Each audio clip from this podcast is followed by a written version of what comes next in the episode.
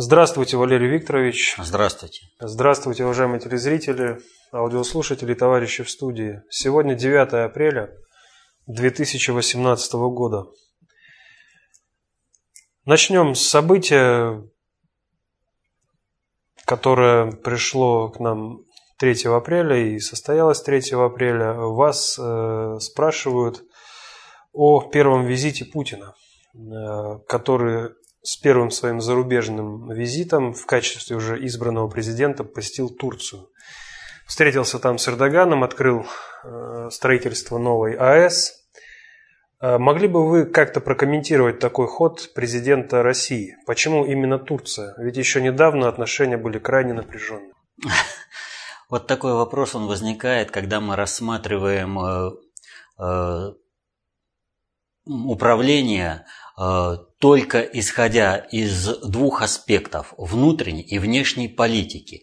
А все представления о надгосударственном управлении, о глобальной политике у нас базируются на даже и наукой это не назвать, и реальностью не назвать, на геополитике. Ведь как э, расценивается в современном мире э, первый визит главы государства? Куда поехал этот человек, глава государства избранный? Значит, соответственно этому у него э, наносится визит в ту страну закладываются хорошие отношения с той страны, страной, в которую он поехал.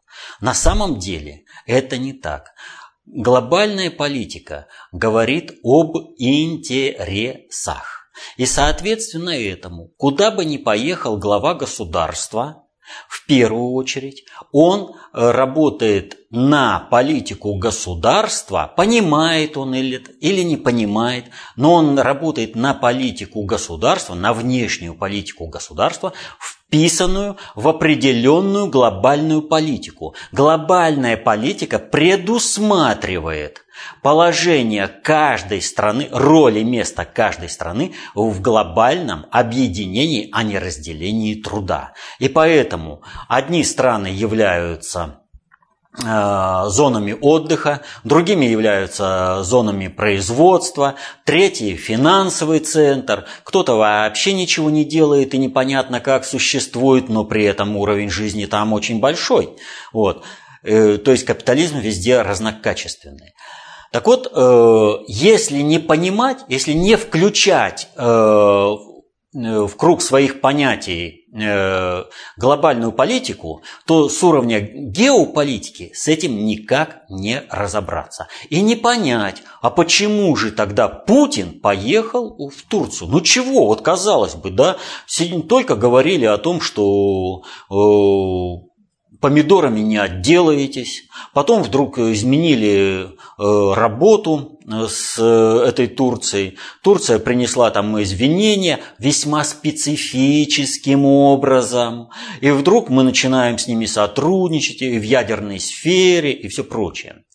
Так вот, нужно понимать простую вещь, что государь России Путин проводит независимую глобальную политику. И соответственно этому визит в то или иное государство – это не некое опосредованное действие, которое проводит глобальный предиктор, управляющий странами и народами, через э, э, различных руководителей. Когда, например, э, скажем, избрался кто-то, ну вот, скажем, в Германии. Первый визит, э, скажем, во Францию. Это не значит, что Германия определила своим приоритетом Францию. Это означает, что с точки зрения глобальной политики, глобального предиктора, э, необходимы определенные взаимоотношения Германии и Франции. Путин же, повторю, он Э, концептуально властный человек и проводит независимую от глобального предиктора глобальную политику России. Соответственно, этой глобальной политике России нам необходимо, чтобы регион Ближнего Востока, Центральной Азии не представлял угрозу интересам России и ее будущему существованию. Вот э, в этом плане мы и вмешались в ход сирийской войны. Мы долгое время говорили, не надо воевать, нужно искать диалог. Мы помогали сирийскому правительству находить диалог э, с западными партнерами. Вот. И в этом отношении была проведена ликвидация э, сирийского химического потенциала, сирийского химического оружия. Э, Причем э, то, что сирийское оружие было э, полностью ликвидировано, подтвердили западные и международные институты, такие как АСХО, это Организация по запрещению химического оружия, и конкретно страны-участники, как, например, Соединенные Штаты. И когда говорят, что Россия ввязалась в войну, чтобы поддержать собственного, э, или как там, агента или э, креатуру, э, там режим Асада, который работает на интересы России, то это полнейшая клевета. Достаточно открыть прессу э, западную, хотя бы от начала, э, ну, скажем, за 2010 год то мы увидим, что Асад дружил-то как раз не с нами, а Асад дружил с Западом. Он был полностью их. И он долгое время не мог понять, как же так? Я все работал на ваши интересы, а вы меня вот так кинули в гражданскую войну, и теперь мне тут э, бандитов завозите. И да плюс еще помогаете э, им э, своими вооруженными силами, поставляете им оружие, покупаете у них нефть, ведь когда говорят, вот нефть является там э, источником доходов, да, но вопрос заключается в следующем. Э, ведь кто-то покупает эту нефть, кто-то ее перерабатывает, все э, движения э, по оплате, они идут через банк, даже обналичка, она все равно через банк идет. Соответственно, этому э, для Запада не является никаким секретом, кто покупает нефть, кто ее перерабатывает и как использует. И если бы Запад захотел, э, чтобы э, терроризма не было, то просто не было бы вот, этой, э, вот этой покупки нефти. То есть оно есть, а продать-то некуда. Лишний актив. Мы ввязались в сирийскую войну не потому, что Асад был наш, он был полностью западный, и Запад его кинул, а потому, что нам необходимо, чтобы не началось глобальное переселение народов не только в Европу, но и к нам, которое бы смело полностью государственность, принесло бы на нашу территорию э, страдания, кровь и смерть э, для наших людей. Мы не хотели этого, и мы этого не допустили. То есть мы реально стали бороться с международным терроризмом. В кавычках, конечно, потому что, еще раз повторяю, весь международный терроризм всего лишь инструментарий для проведения, как минимум, надгосударственной внешней политики. Поэтому он и международный. Но за каждыми террористами стоит вполне конкретное государство. Как, например, э, за ИГИЛ стоит Соединенные Штаты и Саудовская Аравия. Э, сейчас вот э, была конференция у нас в Москве по безопасности, да, и вот говорят, да, неизвестные, неизвестными самолетами, неизвестной принадлежности из Сирии в Афганистан было перевезено порядка 8 тысяч боевиков ИГИЛ. Но американцы же утверждают, что у них над Афганистаном и муха не проскочит. Там все известно, и помощь им никакая не нужна. Но при этом у них какие-то неизвестные самолеты и вертолеты там постоянно летают. И что и самое интересное, они всегда летают в интересах ИГИЛ. Перебросить им оружие, перебросить боевиков, спасти э, руководителей ИГИЛ. Вот. И нам нужно, чтобы там была война. Нам нужно, чтобы к нам э, пошел этот поток беженцев, пришла э, кровь, пришло страдание, разрушение нашего государства. Нет. Соответственно, этому мы должны на чужой территории малой кровью обеспечить целостность и независимость нашего государства и не допустить прихода войны на нашу территорию. Поэтому мы пришли туда. Мы обозначили там свои интересы по проведению глобальной политики. Но проведение глобальной политики с нашей стороны, оно пусть не является реакцией, но все-таки э, в какой-то степени реактивной, поскольку было проведение глобальной политики со стороны глобального предиктора. И в соответствии с этой глобальной политикой центром концентрации управления э, в Азии, вообще мировым центром, должен был стать Иран. Ради этого, чтобы обеспечить Ирану эту возможность, западная коалиция снесла Ирак – и сейчас э, долбится э, Саудовская Аравия. И Саудовская Аравия, в общем-то, имея таких союзников, как Соединенные Штаты, э, врагов не надо. Потому что Патриот не может защитить их небо от ракет – Ракеты все время падают. Война уже пришла из Йемена к ним. И э, саудовская армия, которая до войны считалась одной из самых мощных, и всегда говорили, ну нет, армия-то вот не на парадах смотрится, а по делам. Будет воевать, узнаем. Саудовскую, э, Саудовскую армию никто до войны с Йеменом в деле-то не видел. И поэтому, когда выяснилось, она, оказывается, не боеспособна. Она не может справиться с плохо вооруженными э, хуситами. Но она не может справиться с плохо вооруженными хуситами по той же самой еще, вернее, в том числе и по той причине, что союзниками у Саудовской Аравии являются Соединенные Штаты. Вот если э, таких союзников убрать, э, то у Саудовской Аравии устойчивость была бы больше. Поэтому Саудовская Аравия это поняла и ищет защиту у России том числе и покупать э, С-400, э, высказали желание. Так вот,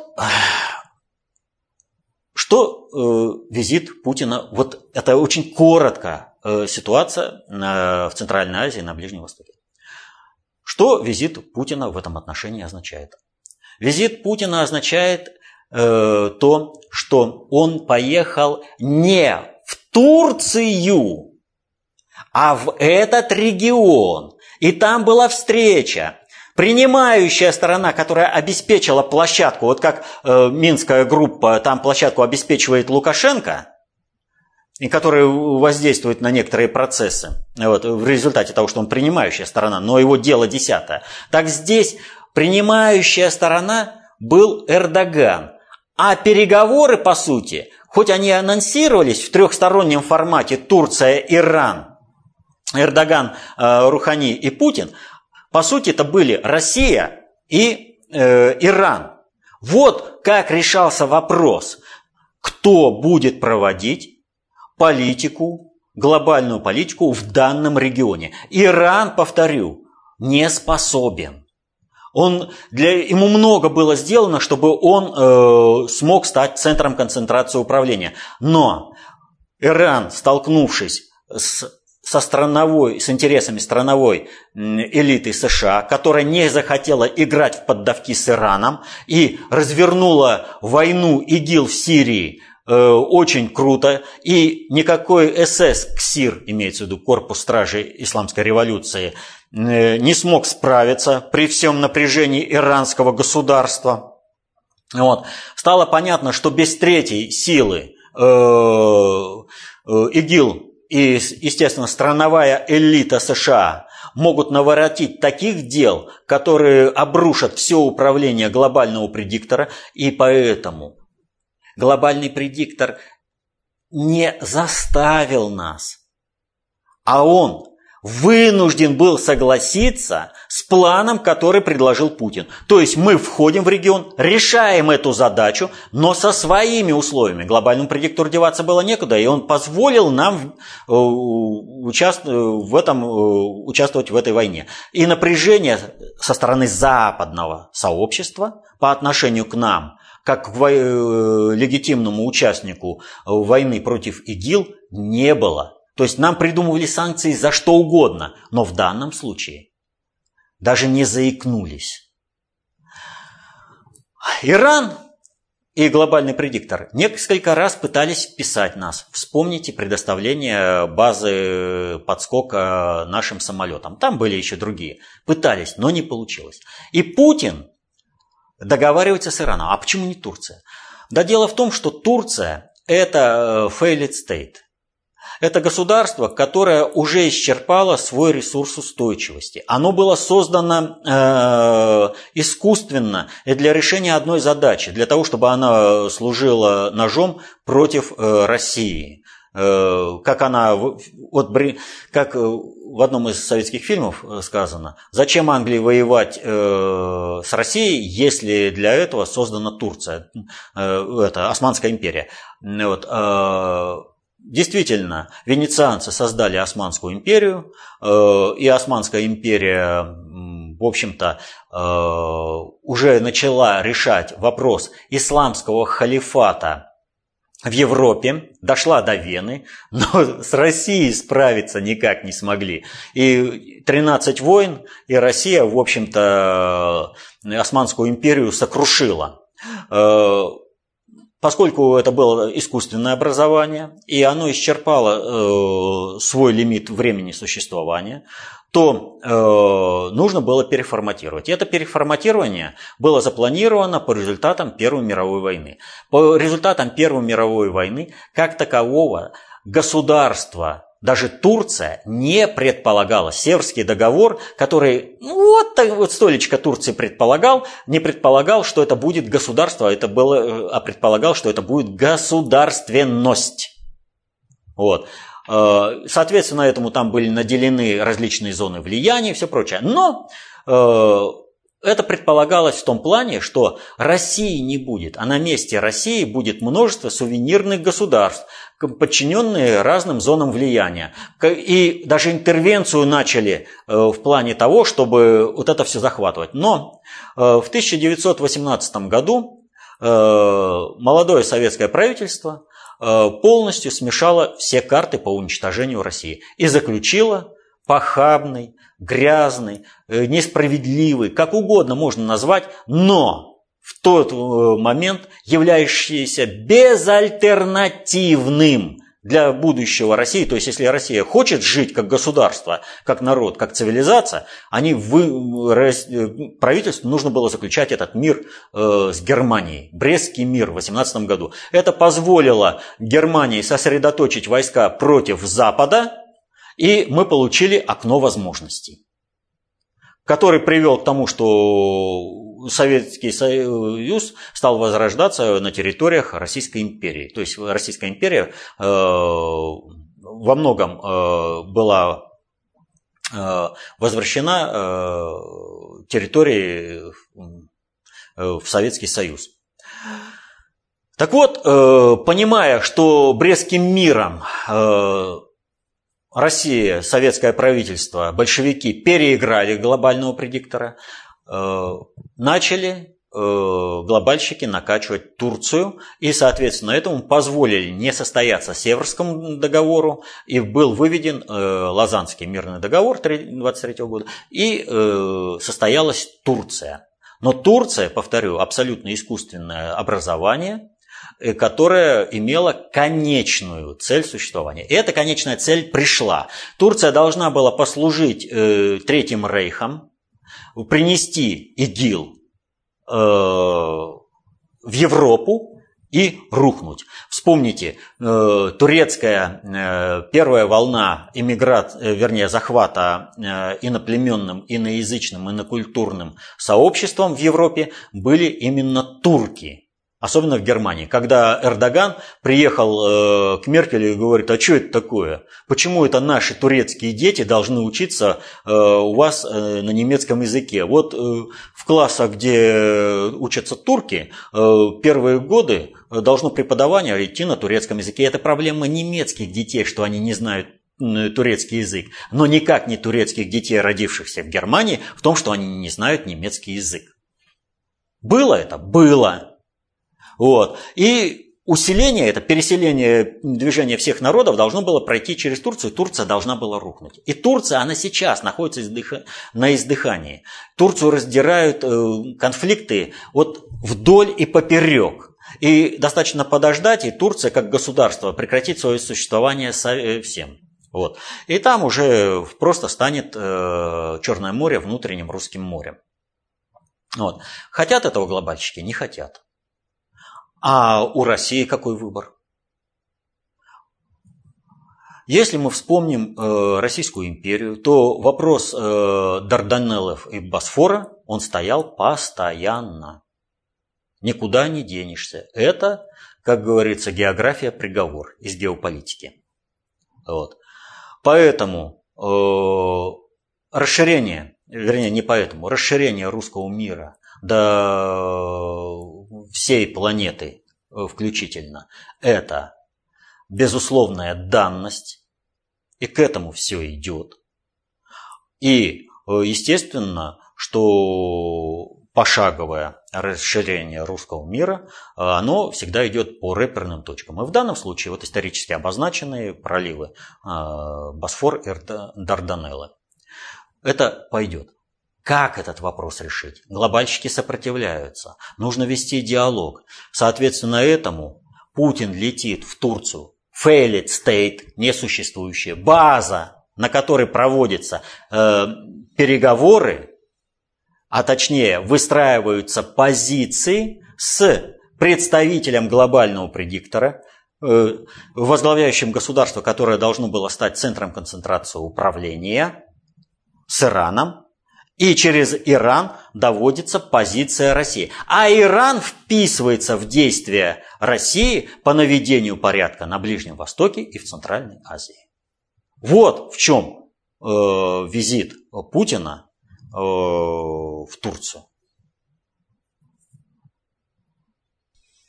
В связи с этим второй вопрос. Э, стало известно, что Израиль э, вновь нанес очередной удар по Сирии. А он-то что там делает? Сегодня, да, по авиабазе Тифор в Сирии нанесен ракетный удар. И нам сказали, что это Израиль. Правда, корреспонденты поспешили Э, командованию э, армии Израиля, а те отказались комментировать. Они сказали, что ну, еще не в курсе того, как нужно комментировать вот этот, эти события. А почему э, вообще все это произошло? Почему вот Израиль, он никогда раньше не отказывался от того, что ну нанес удар и нанес, все, я сказал, и все, а здесь комментария нет. Но если посмотреть на цепочку событий вокруг этого а, э, ракетного удара, то там все не очевидно.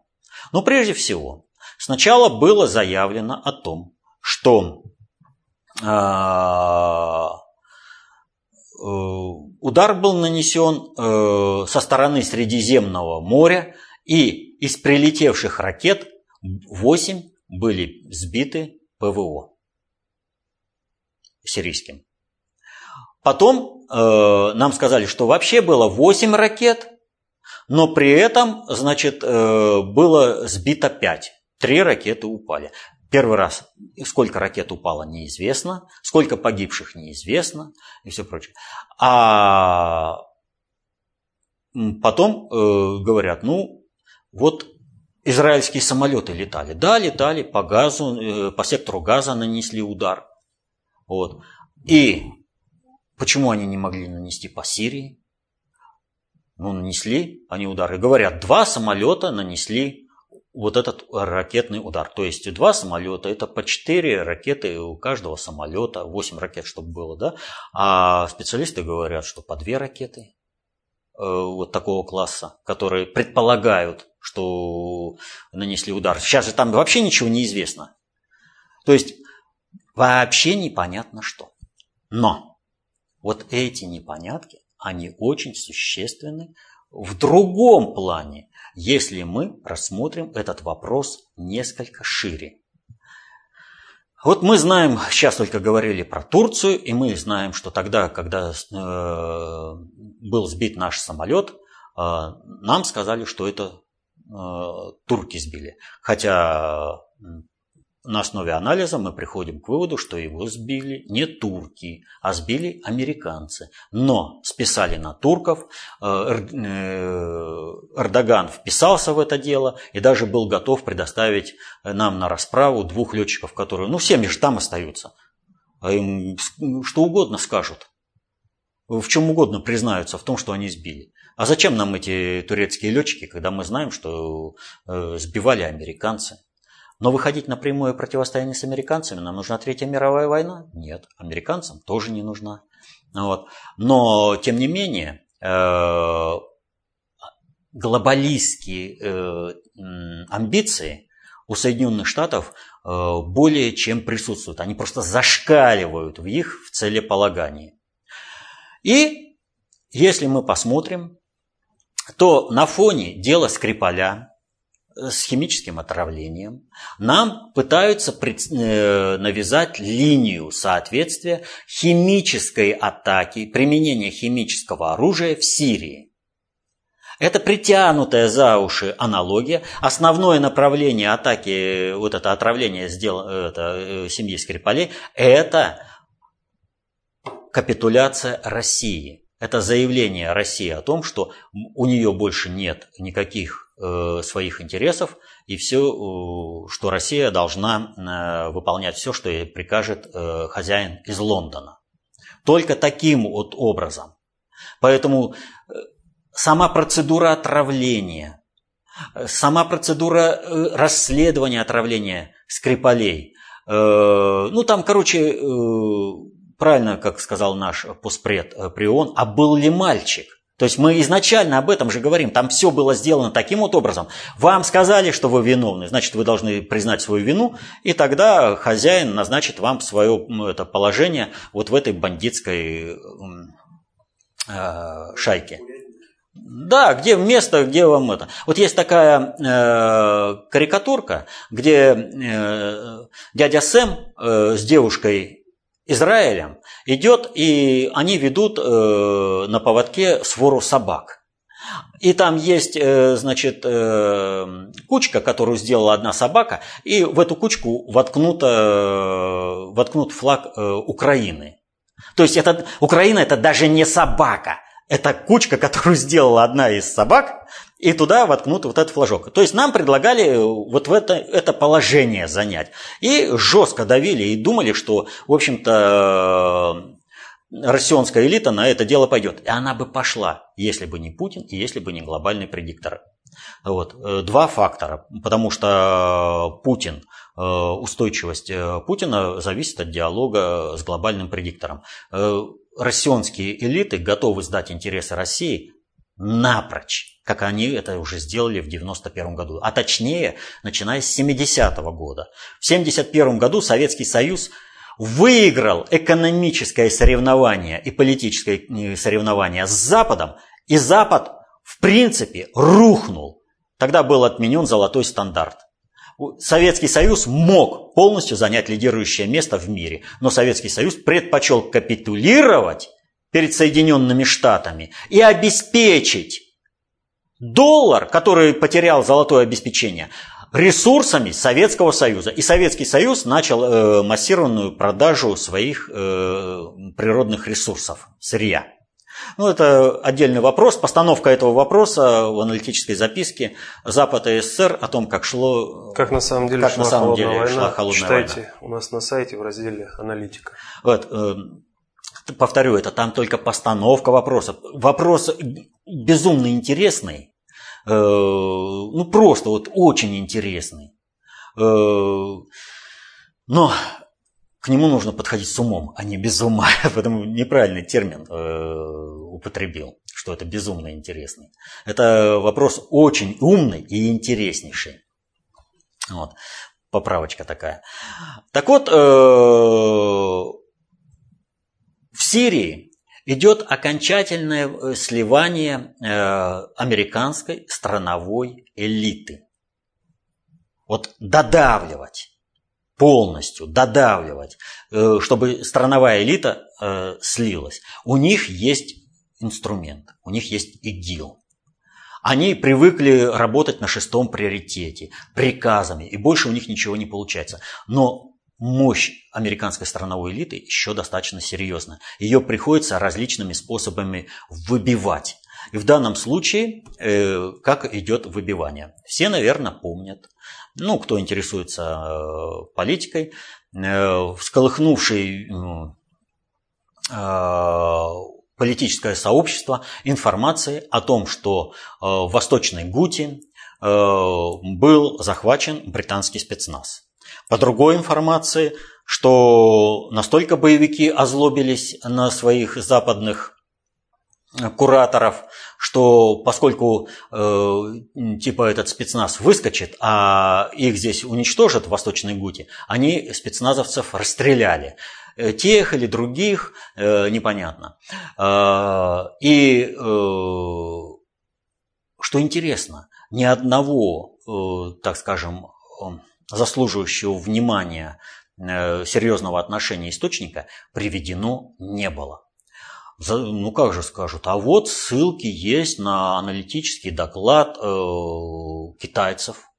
Они вот утверждают, что там даже в результате нашего удара более 200 э, э, боевиков, э, а именно военнослужащих Соединенных Штатов, было уничтожено. И они же там об этом же как раз говорят. Это же не кто-то, это же вот э, э, китайцы. Ну, э, слепое доверие китайцам, оно, ну, как вот, в кавычках, похвально, поскольку у китайцев есть свой интерес, и он в данном случае просматривается. И понимание того, что китайцы строят, что война – это путь обмана, и что столкнуть лбами кого-то с кем-то, э, пусть э, львы дерутся, а умная обезьяна получит плоды этой драки. Вот, если так не рассматривать, то можно просто доверять. Но сказать, что это полностью фейк, что вот этих событий не было, ну просто невозможно. Я не скажу, что там 200 военнослужащих Соединенных Штатов погибло, но это проблемно, это уже бы вылезло. Э, где-нибудь да как-нибудь вылезло бы. Потому что ну, 200 трупов э, просто так э, это ну, проблемно сразу спрятать. У них и так-то, в общем-то, я постоянно об этом говорю, они хоронят на Арлингтонском кладбище, а кого-то и не хоронят. ЧВКшников это вообще они не доходят, но они же военные инструкторы, тем не менее. Их можно, конечно, записать военнослужащие Соединенных Штатов, но тем не менее на Арлингтонское кладбище они не попадут. Но тем не менее 200 трупов это очень серьезно, и это вылезло бы по разным механизмам. Другое дело, что вдруг к нам тут же из Амана поспешил э, гонец договариваться о чем-то. А о чем договариваться? Оман – э, вотчина э, Великобритании. Соответственно, этому Оман не представляет вообще никакого интереса э, в плане проведения глобальной политики и в плане переговорном. И вдруг он срочный визит. А о чем? А о том, что у Соединенных Штатов и у Великобритании возникли проблемы в Восточном мире. И ведь о чем я говорил? Одно дело, когда мы, вот неподтвержденные источники, и очень серьезно правдоподобно, что события в принципе должны были развиваться так. Но это как бы вывод. А на чем он основывается? А он основывается, в общем-то, на чем? Путин в нескольких своих интервью говорил э, не прямо о том, что у британцев есть определенный секрет в Восточной Гуте. Потом в, в развитии этого говорилось о том, что у британцев есть там химическая лаборатория, что у американцев, у британцев там есть свой спецназ, специалисты по производству отравляющих веществ. Наш министр иностранных дел вообще впрямую говорил об участии спецназа э, Соединенных Штатов и Великобритании на стороне ИДИЛ. Впрямую. Вот это доказательство. Но если наши руководители говорят об этом вот впрямую, значит должно быть и подавление этого, что раз они там присутствуют, значит, э, мы, в принципе, мы и раньше, в общем-то, я неоднократно приводил примеры, когда я впрямую говорил, что был уничтожен спецназ Соединенных Штатов. Вот. Значит, и здесь, если такие высокопоставленные заявления, должно быть воздействие именно на присутствующих там, в регионе, э, американские или британские э, вооруженные силы и их специалистов. Результат этого воздействия, он в той или иной степени достоверности выкладывается вот так в неподтвержденные источники. То есть это заявка о том, что сейчас это в неподтвержденных источниках, а завтра это может быть оглашено через официальные э, информационные агентства, за которые будут стоять авторитет государства того или иного. В частности, такие вот заявления достаточно часто делает Иран. Вот. Но это может быть и предупреждение. Либо договариваемся на таких-то условиях, либо мы знаем, вот ваш спецназ здесь столько-то человек, и их расстреляют восставшие боевики, которые скажут, ну, раз э, британцы нас бросают, ну вот расстреляют и все. Ну и при, э, делайте это, предъявляйте претензии э, своим бойцам, которых вы же вооружаете. Это может быть и так, и так. Будущее покажет. Но то, что воздействие, в том числе и фатальное для спецназа Соединенных Штатов и Великобритании в Восточной Гути было осуществлено, фатальное в каком смысле? Были реальные трупы. Это не вызывает никаких сомнений. Количество. Спорный вопрос. Э, конкретное место произошедшего события. Вопрос э, еще это для аналитиков, пусть дадут информацию, проанализируем. Вот. Но то, что такое воздействие было, и то, что э, они погибли, это уже не вопрос. А дальше возникает еще одна ситуация. А это вот мы о чем говорим? Мы говорим о ракетном ударе со стороны Средиземного моря. Это я напоминаю, а то кто-то подумает, что я куда-то ушел не туда. Все туда идет. Но для того, чтобы это понять, про ракетный удар, нужно понять, что там происходит в целостности. Итак, им нужен был химический удар для того, чтобы нанести удар э, по Сирии. А что происходит? Мы забыли заявление э, начальника генерального штаба Герасимова, что в случае нанесения удара по сирийским войскам, э, которые будут представлять угрозу российским специалистам и советникам, будут сбиваться не только ракеты, но уничтожаться их носители. То есть никакой эсминец в Средиземном море не отстрелялся и пошли пить кофе будет э, кормить рыб на дне Средиземного моря. Вот. И вот на основе этого заявления в американских ВВС начался массовый падеж вертолетов и самолетов. Ну просто массовый падеж. Территориально он э, анонсируется в разных местах, в том числе и в Соединенных Штатах, но основная масса, в общем-то, приходится на Джибути. Там совсем недалеко. И поди проверь, Джибути это или все-таки в Сирии грохнулся. И в этих условиях Трамп делает заявление о том, что он принял решение вывести американские войска из Сирии. А Пентагон говорит, а как же так? Мы же планировали там проведение полномасштабной операции, мы же хотели туда у, увеличить свой контингент. И даже мы хотели провести операцию, э, учение, прошу прощения, учение под названиями «Лев готовится к прыжку». О, какое название! В Иордании. И перебросить 3800 э, там человек. Ну, для всех очевидно. В Иорданию перебрасывается, Лев готовится к прыжку, как бы все намеки, они очевидны. Заявление Герасимова и тут же э, играется в откатку, в обратку. Но они же заявили о том, что будет химическая атака, химическая атака типа состоялась, должна быть ответка. Они же должны были что-то предъявить. Они должны были что-то предъявить. Откуда реально полетели ракеты и кто их пустил, всем специалистам доподлинно известно. И все нестыковки, они все равно станут известными. Но что является фактом, то, что израильтяне проводили операцию в секторе Газа, а им говорят, ну раз вы все равно летали, то вы по Сирии шарахнули. А они не готовы были к этому повороту. Их еще не предупредили, как нужно комментировать. А Соединенные Штаты первые сказали, нет, это не мы. А почему? Вот. А потому что э, Соединенным Штатам сейчас брать на себя ответственность за этот удар э, себе дороже выйдет. Вот смотрите, раньше Соединенные Штаты без проблемы э, брали на себя удар. Э, они, вот мы нанесли удар по сирийским войскам.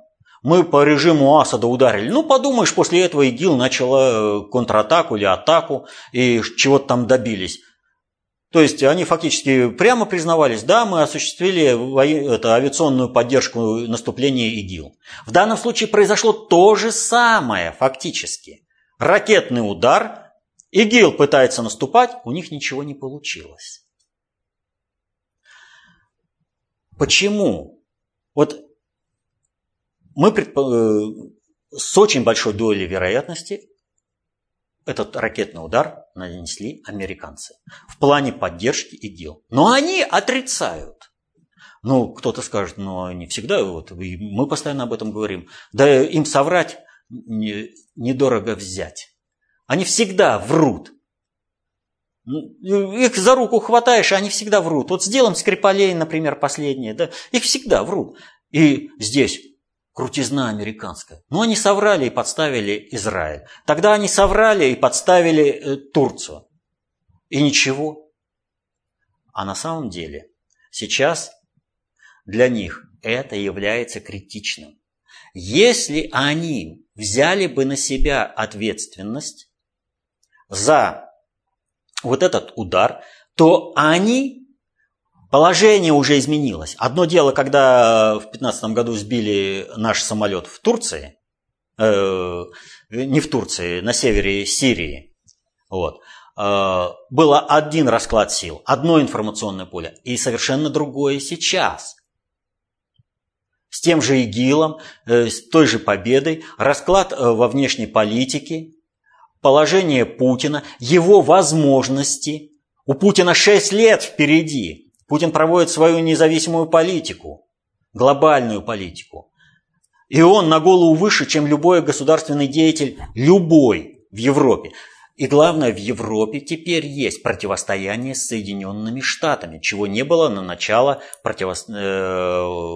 войны, которую мы Э, объявили международному терроризму в Сирии в 2015 году. Все поменялось. У Соединенных Штатов сейчас заявить о том, что они нанесли удар, да, вот химическая э, атака, они сами привязали э, эту атаку химическую в Сирии к делу Скрипаля. Дело Скрипаля рушится. И чем дальше мы будем стоять, тем больше будет рушиться. И дело Скрипале, э, Скрипале уже внесло огромный раздрай э, в блок, который поддержал э, Соединенные Штаты и Великобританию. Там все, вот они вписались в это дело, выслали дипломатов, а получают уже негатив. Они уже получают, им с этим бы разобраться. А тут фейковая атака, которая рухнет однозначно. И у них признать сейчас, это ускорить обрушение американского влияния в Европе и вообще в мире в разы. И они говорят, нет, мы не сбивали. А что это означает для всех? А это означает то, что американцы сдают свои позиции и уже не могут впрямую проводить, у них ресурса не хватает э, проводить э, свою политику в мире. И от них начинают отстраиваться. В первом они выбирали между плохим и еще худшим. Худшее у них рушится все, начинает сразу одновременно с делом Скрипаля, Скрипалей, когда оно там рушится. Худше, вернее, несколько лучше замедление обрушения влияния Соединенных Штатов, э, растянутое немножко во времени. Но все равно это обрушение влияния Соединенных Штатов. И они на это дело пошли. Ну ладно, мы подождем. И поэтому глобальщики решили назначить главным э, Израиль за это. Ну и ладно, пусть назначается Израиль. Израиль, конечно, обалдел, и как Турция не поспешил сказать, да, это мы. Вот. Но все равно, так или иначе, никуда не денутся, признаются. Ну вот. Но если будут сильно упираться, Соединенным Штатам э, пику вставят и сольют информацию, как Соединенные Штаты э, осуществили поддержку, а тем самым ускорят э, процесс падения управления Соединенными Штатами в мире. Вот как завязаны эти удары. Вот все нестыковки.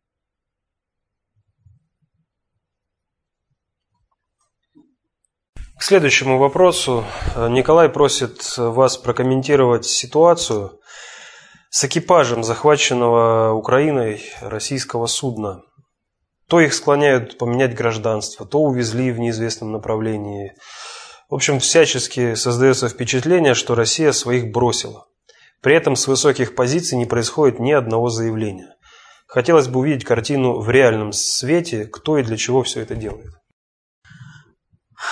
Вспоминаем, вот я рассказывал про эту карикатуру, ее, кстати, можно как-нибудь в видео поместить, э, что из себя представляет э, Украина. Это нечто, которое наделала одна из собачек, в которую вот желто-блакитный флаг. Украина как государство не существует и никогда не существовало. Был, государственность Украины сейчас тоже рушится.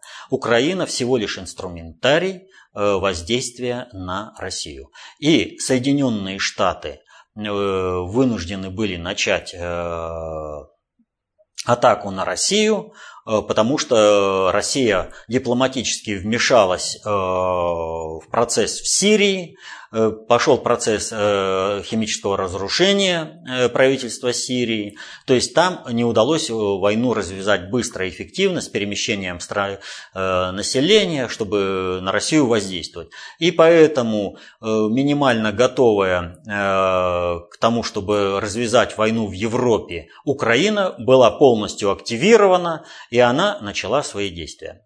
Действия Украины всегда и во всем это приглашение России на войну.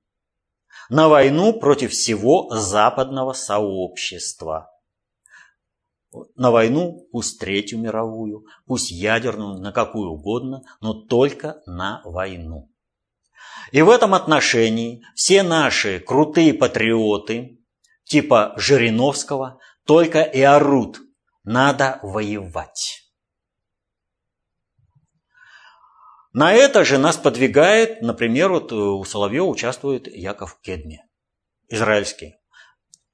Почему ему, ну, и он тоже подвигает нас на войну. Давайте, вперед воевать. А почему? А потому что тогда, он ведь за собственный Израиль, за интересы Израиля воюет. А по, как только мы ввязываемся в войну э, против Украины, то мы сразу становимся в ущербную позицию по отношению ко всему Западу. Ядерная война никому не нужна. Цивилизация на планете Земля должна быть сохранена. Начинается э, воздействие на всех участников процесса. Но Украина – это всего лишь инструментарий. Это кукла, которая сидит на руке. Вот. А нам предлагают воевать в открытую. Соответственно, этому воздействие на Украину может быть любое – перчатку сняли, другую одели, и это не проблема. Вот. С сохранением ее антирусского и антироссийского статуса. А вот нам придется вести переговоры со всеми, чтобы утрясти эту проблему, чтобы не воевать. И вот здесь международное еврейское лобби играет ключевую роль.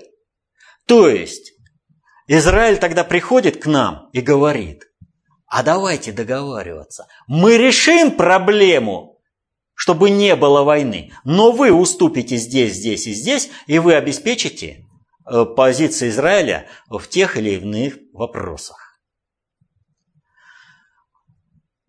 Поэтому нас максимально провоцируют. Идет полномасштабная война против России. И в данном случае это военная акция.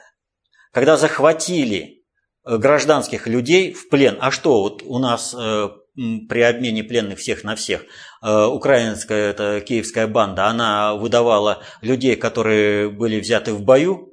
Да нет. Нахватали людей на улице, пытками заставили признаться в несуществующих преступлениях, потом их выдали. Вот. То есть там э, гестапо работает по полной программе. Нам на эту войну являться не надо. Выдержка, переговоры с действительными хозяевами, победа на других фронтах, в частности, победа в Восточной Гуте, предопределит то, что на Украине проблема разрешится с минимально возможной мерой кровавости грядущих событий.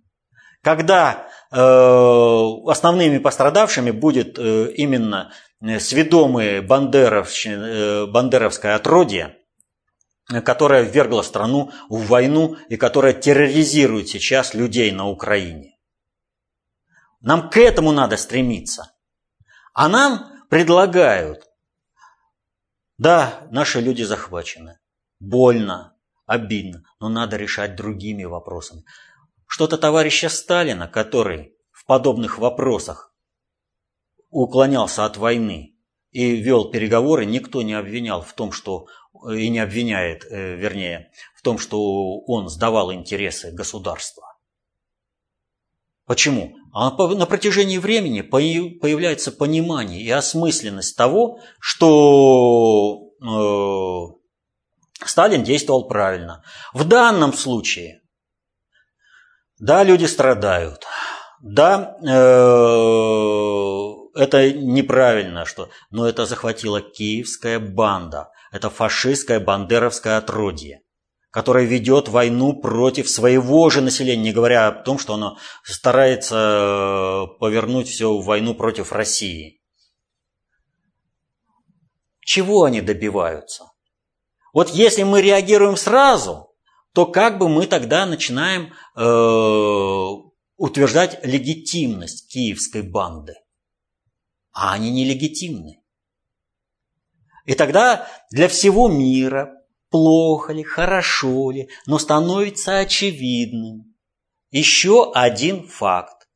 Киевская банда является бандитской организацией, террористической организацией, которая несет угрозу всему миру. Действия киевской банды аналогично действиям сомалийских пиратов – с пиратами переговоры не ведутся. На пиратов воздействуют другими способами. И на них воздействуют другими способами. Поэтому команду э, с корабля спустили. Ее как бы отпустили, хотя там продолжают мурыжить. Вот. И чем дальше это все уходит, тем более выявляется вот эта преступная сущность действий киевской банды, а Россия обретает правовой статус в решении этой проблемы вплоть до оказания военно-технической помощи. Не общественная инициатива будет оказывать помощь Донецкой и Луганской республики правоприемницам украинской государственности. Понимаете? А Россия, благодаря действиям этих пиратов, получает законные права об оказании военно-технической помощи государствам э, республикам, которые являются наследниками этих, этой государственности, которые наведут порядок на всей территории Украины, когда к этому придет время. Нас же пытаются втравить в войну на невыгодных для нас условиях заведомо невыгодным для нас результатом. И делают это типа патриоты. Ну, то, что Жириновский подпиндосник, и причем не просто подпиндосник, а там заложивший свою голову за интересы американской страновой элиты, вот, и работавший на выборах, э, он же типа за Трампа это, э, агитировал, он же типа за Трампа пил там шампанское, то есть он давал правовую основу, э, вот как у нас здесь с Маккейном все носятся, да, так в Соединенных Штатах все с Жириновским. Смотрите, депутат Государственной Думы, э, лидер фракции, лидер партии, величина какая огромная. Вот. То есть он все делал, он предоставлял, как вот есть Рашкин, Кашин в КПРФ, да, как нужно Соединенным Штатам что-то, так э, они сразу же делают Э, ту пропагандистскую картинку для ТВ, чтобы американцев попугать и показать, вот, смотрите, это Россия. То есть э, Рашкин и Кашин, они вообще даже э, и не пытаются скрыть, что они подпиндосники, и что для них приказ из Соединенных Штатов, из Вашингтона, значит значительно больше, чем, я не знаю, даже деньги, наверное, самое святое для них.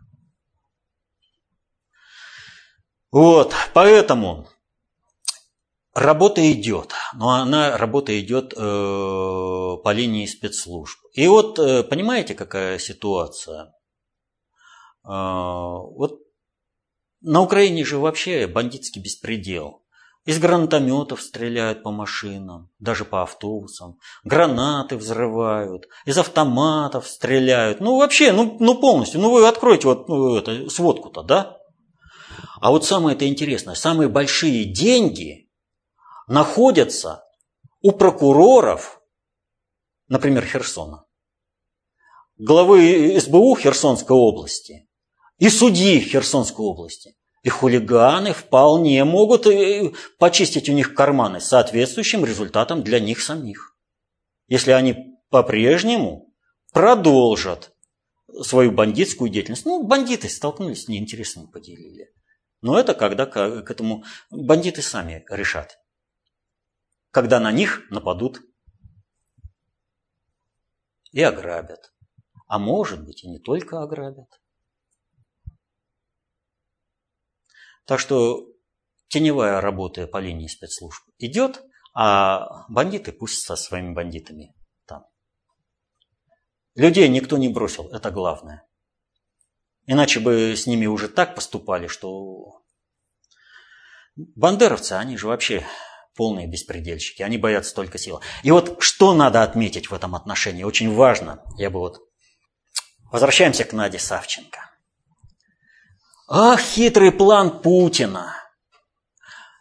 Вот он ее туда заслал, она там государство. Я уже возра... государство там разрушило, которого там нет, да? Я уже про это говорил, что пришлось столько лет потратить на то, чтобы Савченко стала снова работать в позитиве. А вот если бы Савченко сидела в российской тюрьме, то она бы изначально работала на позитив.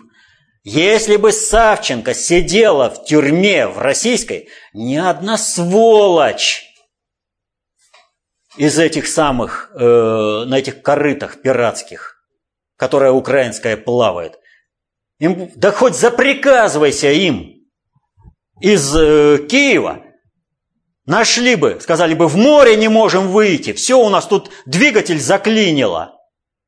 Ни одна бы сволочь не, не выполнила бы вот этот преступный приказ, потому что они точно знали бы, будут сидеть в тюрьме. А теперь у них другой показатель. Савченко посадили в тюрьме и выпустили. А что это я? Я тоже такой герой, как Савченко, тоже буду мучить людей, и мне за это ничего не будет. Они герои. Вот он результат того, что Савченко не сидит в нашей тюрьме.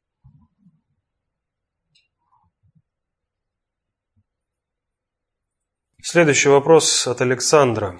В прошлой передаче «Вопрос-ответ» от 2 апреля 2018 года вы сказали, что в 1995 году до властных структур областей и регионов через Госдуму была донесена КОБ по результатам парламентских слушаний. И что те управленцы, кто содержательно ответил на нее, как я понял, ГП их стал вымывать из управления. Тогда у нас не было сильного лидера, такого как Путин. Так не может ли быть и сейчас так, что ГП вновь начнет управленцев, заинтересовавшихся КОБ и ДОТУ, всеми способами отстранять от управления? Ведь обычным людям без какой вообще либо информации, хотя бы в интернете, трудно даже узнать о существовании КОП и ДОТу. И в чем сейчас разница сейчас и 20 лет назад в распространении концепции общественной безопасности? Разница принципиальная, и есть некоторое непонимание того, что я сказал о том процессе, который был в 90-е годы, в середине 90-х годов. Итак, напомню, а, ресурсные возможности западного мира по сокрушению Э, русского мира в лице Советского Союза были недостаточны, и они не смогли полностью э, уничтожить Советский Союз и вынуждены были взять паузу на проведение демократических реформ, в результате которых должен быть сформирован соответствующий управленческий корпус и построена соответствующая критически катастрофи... Э, потенциальная, э, критически потенциал, вернее, потенциально или в критическом аспекте вот вообще, то есть э, опасная инфраструктура.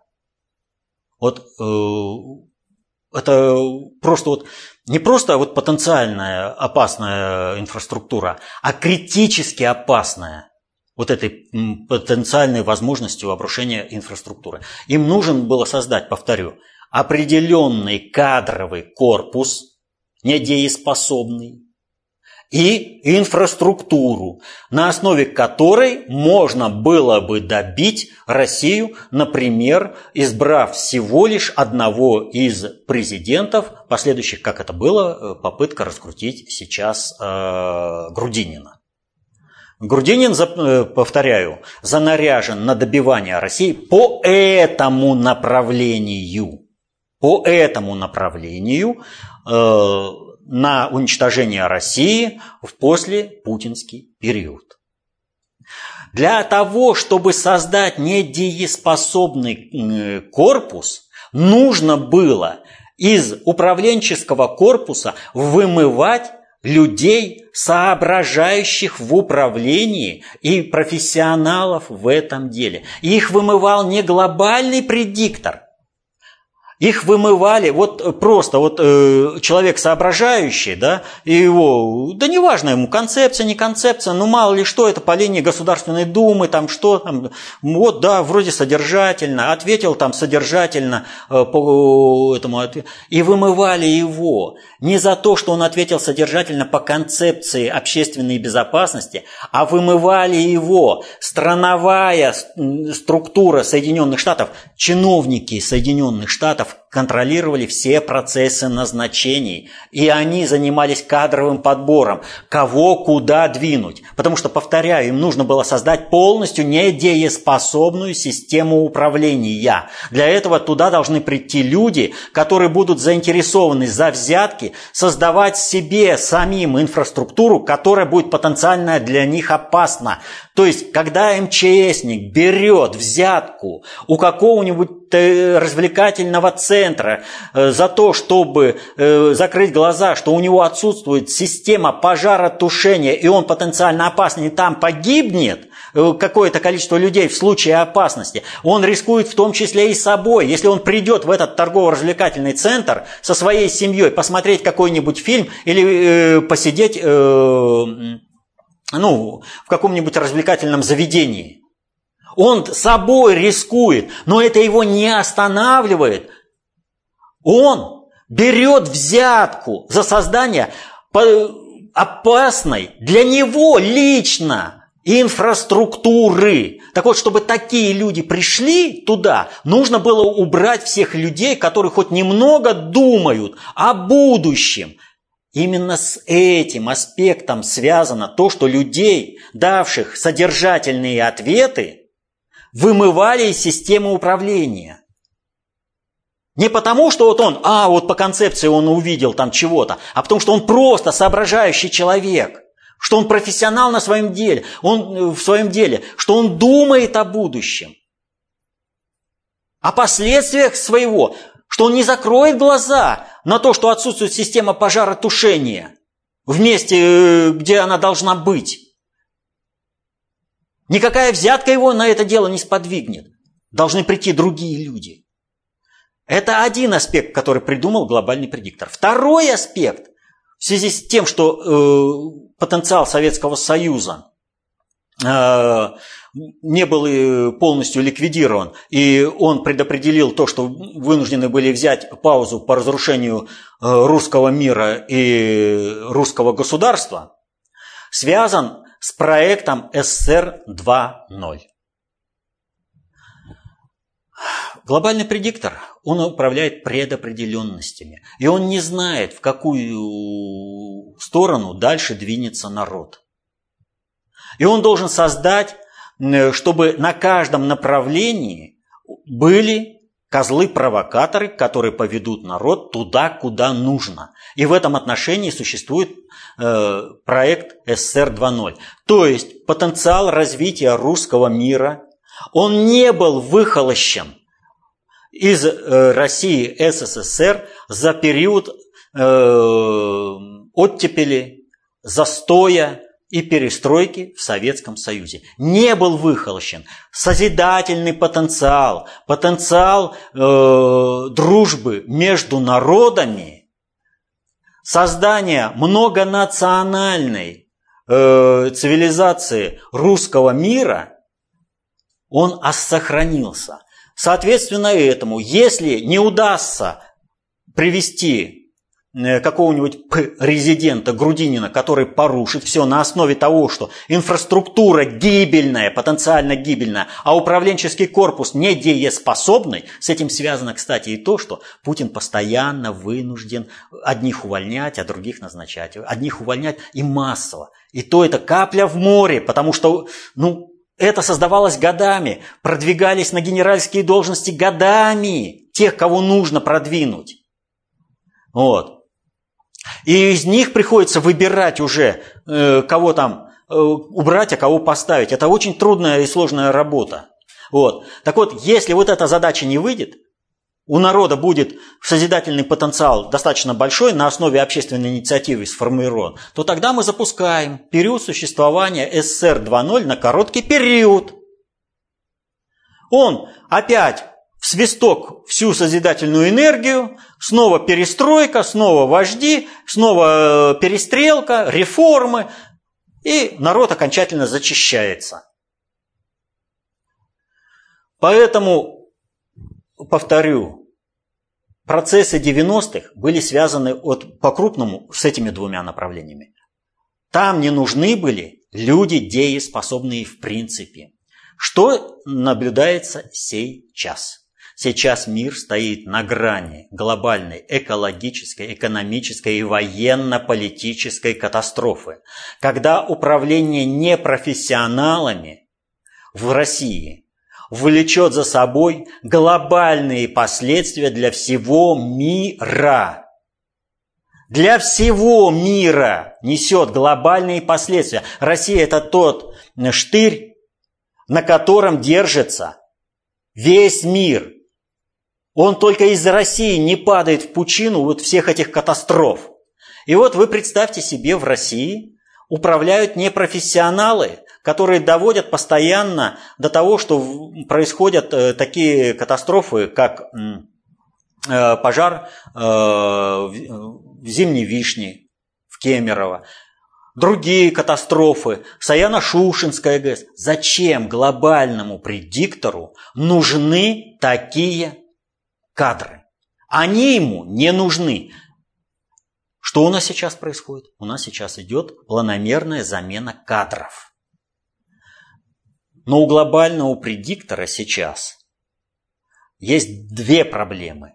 Первое, как всегда, кадровый голод.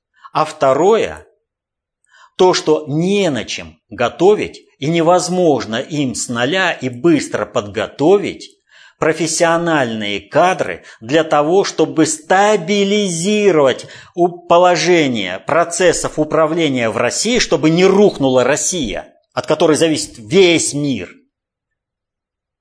У них нет такой базы. Такая база есть только в концепции общественной безопасности. И поэтому глобальный предиктор сейчас вынужден закрывать глаза на то, что концепция общественной безопасности устойчиво входит в систему управления, что начинают управленцы изучать концепцию общественной безопасности. Другого варианта нет, сами не можем подготовить. Нам срочно нужно сейчас дыры латать, а эти могут, они делают, пусть делают, потом разберемся, когда отойдем от края глобальной экологической экономической катастрофы. То есть э, я уже неоднократно приводил вот этот э, пример э, из э, мультика э, «Ну погоди», заяц и волк спасают э, корабль от того, что он получил пробоину. Сейчас нужны профессионалы, которые эту пробоину заделают. А потом уже будет расклад, как с кем разбираться. И процессы инерционные в суперсистемах, в социальных суперсистемах. И глобальщики надеются переиграть. Но сейчас концепция общественной безопасности – это единственный инструмент стабилизировать положение на планете Земля. Единственный инструмент, который способен подготовить кадры, быстро подготовить. И на это они сейчас и закрывают глаза. Они вынуждены сотрудничать с Путиным, потому что мир спасать надо. Не могут они сейчас на планету какую-нибудь там улететь. Ну и последний вопрос, э, самый часто задаваемый за последнюю неделю. В общем, можно так сформулировать, э, кто такой глобальный предиктор. Э, ну, вот более подробно. В каждой передаче вы упоминаете некоего глобального предиктора, которого наделяете в зависимости от настроения накала эмоций различными сверхспособностями. То он состоит из потом, потомков древнеегипетского жречества, то он уже что-то большее стоит над ними, то он обладает неведомыми технологиями и может легко вернуть человечество в каменный век, кто до смерти боится глобальной экологической, экономической, военной катастрофы. Так все-таки, кто такой или что такое глобальный предиктор? Это живые люди с биологической точки зрения, со своими страхами, страстями или существа иной природы? И где вы их лично видели? Вот э, мы всегда вот говорили о разнице между мозаичным мировоззрением и калейдоскопическим. Вот посмотрите, как причудливо выстроено все. Вот все, что сказано о глобальном предикторе, все сказано правильно. Но все смешано в кучу, и все как бы непонятно. Э, что такое глобальный предиктор? Это кланово-корпоративная группировка, уходящая своими корнями в прошлое планеты Земля, э, которая структурно выявлена уже э, в виде Э, самое древнее, что мы структурно выявили, это древнее египетское жречество. Это не значит, что э, за ними глубже в века и над ними эгрегориальных структур, эгрегориально-матричных структур. Нет, все это есть. Но это кланово-корпоративная группировка, которая взяла на себя проведение глобальной политики, то есть выстроить по отношению ко всем странам и народам такой миропорядок, который бы обеспечил этой кланово-корпоративной группировке всегда доминирующее положение в мире, обеспечивающее им и приоритетное право потребления, и приоритетное право безопасности на планете Земля. Они действительно обладают многими технологиями управления мира, в том числе и Э, то, что относится э, к разделу эзотерики, но в частности, они без проблемы могут обрушить цивилизацию на планете Земля вполне материальными средствами, воздействуя на техносферу планеты Земля. В частности, э, проведя, например, локальную, ну не локальную, это получится глобальную катастрофу э, ядерной энергетики, которая повлечет за собой обрушение всей э, технической инфраструктуры на планете Земля. И человечество опустится в технократический мир, э, в посттехнократический мир э, с уровнем, который будет близок к каменному веку, а по исчерпанию остатков артефактов нынешней цивилиза... э, цивилизации, ну, например, когда закончится бензин, который не смогут производить, остановятся автомобили. Когда закончатся патроны э, к оружию, то все оружие превратит, превратится в высокотехнологические технологичные палки. И в этом отношении у человечества просто встанет вопрос о том, чтобы переходить воевать обычными палками, каменными топорами и луками и стрелами за добычу себе э, пропитания у других городских племен. Э, по мере исчерпания вот технологической, повторяю, сферы, запасов технологической сферы, э, человечество будет переходить в экологическую природную нишу, где будет возможность добывать себе еду в природе. Они могут это сделать, они в какой-то степени какой-то степени, а не во всей, могут обособиться от планеты Земля и найти прибежище где-нибудь себе, э, ну, скажем, в Новой Зеландии или в проектируемых плавучих городах. Могут. Но для того, чтобы это сделать, нужно провести много-много работы. Они эту работу не провели. И вот понимаете, народы на планете Земля ведут себя, в общем-то, неправильно. И у глобального предиктора рушится создание себе э, экологических и полностью обеспечивающих безопасность э, ниш на планете Земля. Исчезает. То есть постэффект технологического общества таков сейчас, что Везде достанут по принципу банды придут, ах, у вас все хорошо, и их же перебьют. Им это надо обеспечить. Более интересный момент – это улететь на какую-нибудь другую планету или перенести свой разум на технический носитель, на компьютер и запустить его в космос. И в этом отношении, будучи в бионуклеиновой оболочке человека, они людьми по сути не являются.